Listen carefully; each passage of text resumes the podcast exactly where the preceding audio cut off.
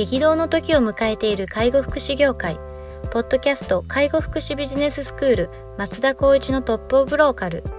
大手外資系アパレル会社のトップセールスマンから介護福祉事業経営者に転身した松田光一がこれからの介護福祉経営に求められるものについてお伝えしていきます。既存事業がうまくいかなくなってきた。今後の事業展開が不安などのお悩みを抱えている経営者の方。異業種から介護福祉業界への参入を考えている経営者の方これからどんどん事業を拡大していこうと考えている経営者の方など介護福祉ビジネスの入門から応用までさまざまなステージの方に楽しんでいただける番組ですこんにちは、ナビゲーターの松本真二です。ポッドキャスト介護福祉ビジネススクール、松田光一のトップオブローカル。トップオブローカルとは、介護福祉事業において地域に密着し、地域に愛されることで地域のナンバーワンになることです。松田さん、本日よろしくお願いします。よろしくお願いします。はい。今日もですね、お便りいただいておりますので、早速いきたいと思います。ははいい。えーと、デイサービスの管理者の方からです。はい。えーデイサービスの管理者です。シフト調整に苦慮しています。とあるスタッフから家庭の事情でこの曜日は働けないと言われ、その調整で他のスタッフから不満が出ています。やめられると困るので最大限の調整をしたいと思うのですが、あっちを立てればこっちが立たずで、どう対応したらよいでしょうか？というようなご質問です。早速笑いが出てますけど。いやー、本当にこれも、すごい、わかりますよね、気持ちが。あるあるですか？あるあるですよね。多分、どんな業態でもあるのかもしれないでシすけど。フトで働くって結構つきものなんでしょうね。つきものですよねうん。でも、どうなんだろう。スタッフの家庭の事情でって、どこまでの事情なのかって話もあるんですけど、ねはい前提としていつも私たち思うのが、うんと雇用契約上のはい。シフトの条件で出してると思うんですよね。必ずあの出して承認してますよ。例えばよくあるパターンでいくと、お希望給何日までとか、はまたは日曜日も仕事をするっていう前提でいくとするならば、はい。パートの方になると、もしかしたらちょっと調整しやすいかもしれないです。正社員になると、なかなかやっぱ日曜日っていうのは稼働しなきゃいけないのがあると思うので、あるんですけど、まあ前提としてやっぱもう全て平等にい。うんしなきゃいけない。はっていうところの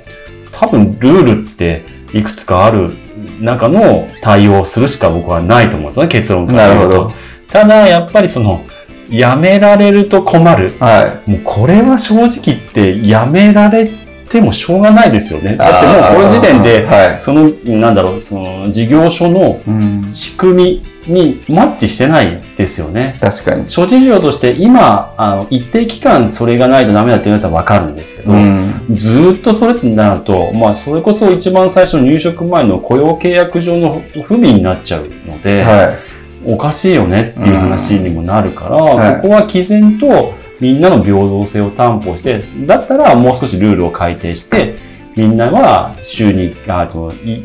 月に1回、まあ、月に1回だとスタッフの人数で多分難しいかもしれないから、2ヶ月に1回は日曜日を選定できるよとい。か、はいう風にしていくことが大事だし、プライベートを仕事に持ち込むって、まあ、今はね、その、なんだろう、働き方改革ってあい。りますけど、ね前提としてやっぱ仕事で雇用者としてのルールを守るっていうのが規定にあるわけですから、はい。ちょっとそこを言われて対応できなかったら辞めるとかっていう、正直脅し的な部分は、なかなか感化できはしないですよね。こっちの側の立場からいくと。うん。ただ、ギブアンドテイクする、もしくはこの方が、とても事業所にとっては有益な、まあ、業務として対応してくれてるっていうんであれば、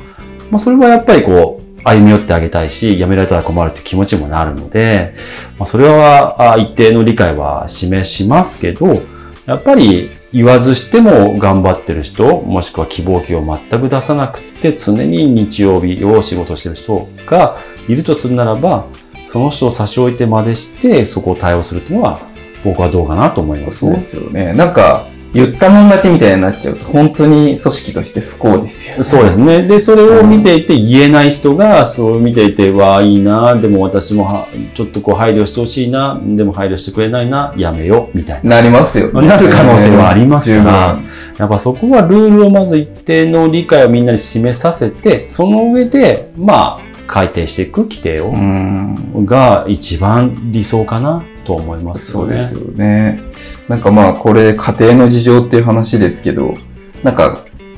個人的にはこの感覚やっぱ全くわからなくて、え事前に家庭ですり合わせた上で入ってるんじゃないのっていう、そうですよねなんか前提なんじゃないって思ってしまうんですけど、なんかやっぱ働いてるとちょっとこう事後的に、うん。なんか、例えば女性だったら旦那さんに言われたとか、うん。なんか子供のことがとかっていうことが、うん。どんどんどんどん後から出てきて、そうなんですよね。一回受けちゃうと、うん。どんどんあの時良かったじゃないかって話になっちゃいますしね。あの、私たちも採用する前に、そこのリスクエッジじゃ本当に細かく取ってるつもりなんですけど、は例えばあーご結婚されていてお子さんもいて、だけど正社員で働きたい。はいまあ、まずはご主人の理解はあるか？い。うんうんうんってなると理解はしてくれてます。はいその、あの、やはりこう、お互いに就業して、お金を貯めなきゃいけないとかってあります。わかりましたと。で、その次は、こういったあご結婚されていてお子さんもいる中で一緒に働いたことって経験ありますか？ああ、なるほど。あるっていうんであればある程度理解はできるんですけど、ないってなった時には今の話になりますね。はい要するに、働いてみたら、やっぱりイメージと違って違ったとか。やっぱり難い。しかった。うんなので、その雇用契約上そうやって言ったは、い言うはものの、理解はしたものの、やっぱり働いてから変わるっていう環境もやっぱりあるので、そうですね。それに対して何をどう対応するかっていうのも、やっぱり事業所として設けるべきなところもありますから、それこそ雇用形態を変えるっていう選択肢も出てくるかもしれないし、うん例えば正社員じゃなくてフルタイムにするとか、はい。いうことで、もう少しこのシフト上、まあ、正社員はなかなか、まあ、あの、拘束時間は限られてきますけど、フルタイムとかってなると、まあ、お互いの双方向の、まあ、シフトの調整のもとっていうのは前提に多分基本的にあると思うので、んは逆に言うとこっち入らなくていいよっていう場合もあるかもしれないし、い。はい。入れませんっていうところでは、やっぱりこう、無理には入れれないし、とはいかっていう形になるかもしれないんですけど、うんまあ、そういうような部分での会社規定、就業規定、もしくは賃金規定というところを、まず軸に話していかないと、平等性っていうところには担保されないですよね。そうですね。なんか、どっかに絶対幸せが出ちゃいますからね。うんなんか、こういう対応をしていくと。うん。なんか、ね、こう、すごいこう、なんか例えば、なんかご両ご両親が入院して、ちょっと一時的にって話であればみんなで協力し合ってサポートすればいいんでしょうけど、こう慢性的にこうずっとその曜日はできないとかって言われちゃうと、本当困っちゃいますもんそうですね。だから本当に最終的にはやっぱそうなると、雇用の、ままあ、巻き直しというか見直しっていう話になるし、とはいえやっぱりその国が掲げているような働き方改革だったりとかっていうと、まあ最近、それこそ24時間のコンビニエンスストアが時間を短縮するとか、はい。あれも僕は一定数理解ができるんですよね。やっぱりうん。そんなに深夜まで行く人もいないだろうし、いないしはかつ雇用もできないから、はってなった時の、じゃあ私たちみたいなこういった介護福祉サービスってなると、やっぱり必ず365日必要な人たちはいる。中での雇用がそこがマッチするかって今は現状難しくなってきてますよね。うんってなった時の法人としてとか事業所としてはどうあるべきかってなると、もう事業収支すら組み替えなきゃいけないっていう現状はうん今後は絶対に起こり得ますので、思い切ったその視点もしくは考え方っていうのは変えなきゃいけない状況っていうのはやっぱりあるんじゃないかなと思いますね。ってなるとやっぱり施設を運営するっていうのはかなりのリスクですよね。うん夜勤帯、もしくは日曜日、土曜日う、ん祝日、そこを回せるかって言ったら、回せる人も限られてくる。例えば、高齢の方。はい。まあ、高齢の方って言っても、今は60歳でも70歳でも働けますけど、はリスクは多少に生じると。い。はい。もしくは、夜勤帯っていうところで夜勤だけやりたいっていう人が、まあ、いわゆるこう、社会人的レベルが一定あるかないかっていうとなかなか難しかったりとか、まあそういったところのリスクを隣り合わせしながら、この必要なサービスっていうのを提供しなきゃいけないっていうのが、多分運営側もしくは管理者としてはすごく悩ましいところっていうのは、やっぱりこう、一定の声は聞きますよね。そういうことですよね。なんかまあこれはシフト調整の話でしたけど、うん。まあそもそも人的なそういうリスクっていうのは常につきまとうわけですもんね、こういう、うんあのサービス業だと。その中で言うと夜間帯の人が抜けたからどうしても入れないといけないってなった時に、うん。なんかそういうちょっとこの人どうなのみたいな人でもどうしてもこう採用しないといけなかったりとかっていうことがね。あるってことですよね。だからそれがまあ施設がもう、やっぱりここはちょっと制限を持ってもらってもいいのかなと思うんですけど、施設が足りる足りない、保育園と同じ考え方で僕はいいんじゃないかなと思っていて、はい。高齢の方がこれからどんどん増えるような地域に関しては国も、まあ、あの、助成金を活用しながら建ててください。一時の左工住みたいなもんですよね。いうところもあるし、逆に地域密着型のデイサービスのように、もうここは一定数もう足りてますと。うんだから、オープンはさせませんとか、いうふうになると、雇用とその需要と供給のバランスっていうのは僕は合ってくるんじゃないかなって思うと、は昔みたいに有料やれば儲かるよみたいな感じ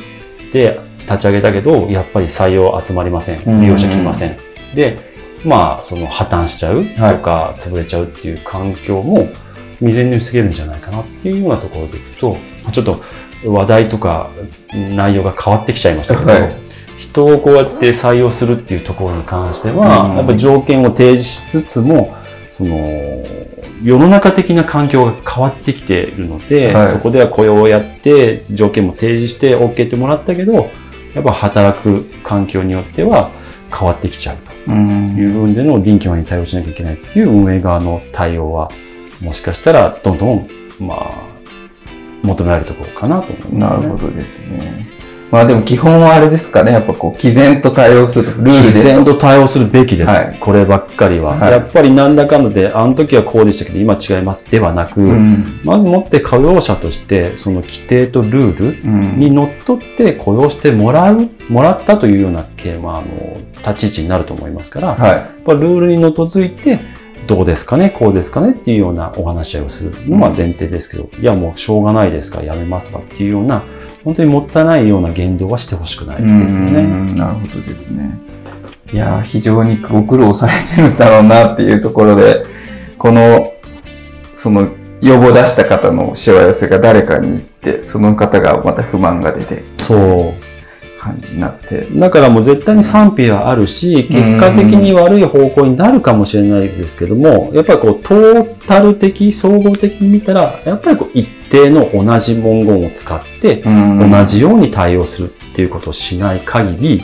何事も解決はしないですね。そう場当たり的に対応してもどうしても。。あとは感情で動いちゃダメだと思います。ああ、なるほどね、感情はとにかく僕は嘘をつくと思っていて、はい。感情は嘘をつく、あ嘘嘘をつくけど、数字とかっていうのは絶対嘘をつかないと思うので、はやっぱりこう、例えば3日間なら3日間のルールとか、い。はあの人が1回取ったんだったらこの人は1回取らせるとかっていうような形で対応するのが前提必い。要だとそういう思いますね。ことですよね。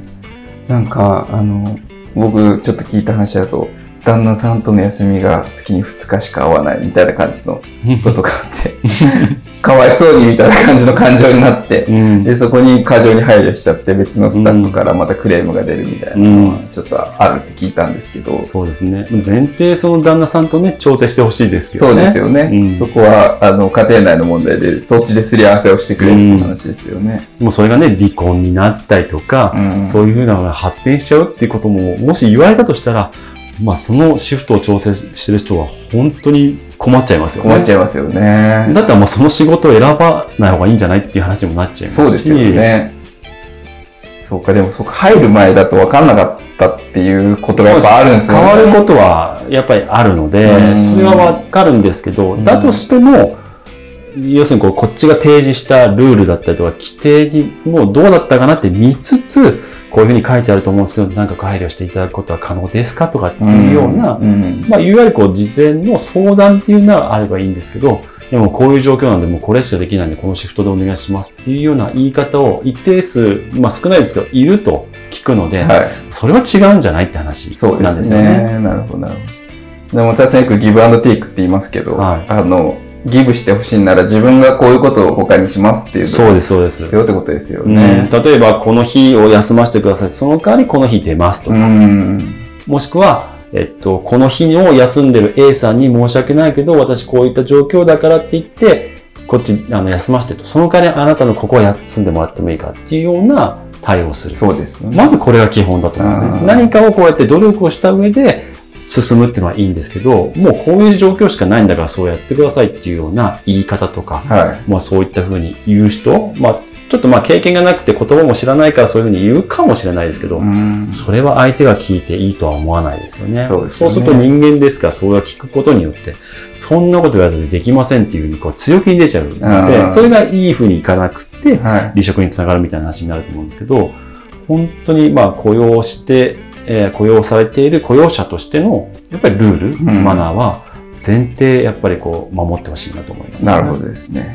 じゃあまあちょっとこう、気持ち的にはなんかあれですけど、こう、毅然とうん。対応いただいて、まあ辞めるってなったらその時にまたこう採用のことを考えてうん。いくっていうことの方が、まあ全体で見た時にいいんじゃないかそうですね。あとはやっぱりそうなったところのプロセスをちゃんと聞いて、経緯を聞いて、うんできるだけこっちができることはっていうところで相談をちゃんとしてあげるなるほどことが大事だと思います。歩み寄れる部分と寄らない部分をしっかり明確にするってことですね。もちろんそれを裏付けとしては、ルールがあっての歩み寄って、あ、それだったらこうやってできるかなってアイディアを出していって、うんその人をできれば雇用継続を継続をできるような環境は、やっぱあしてあげることは大事だと思い。ますね。わかりました。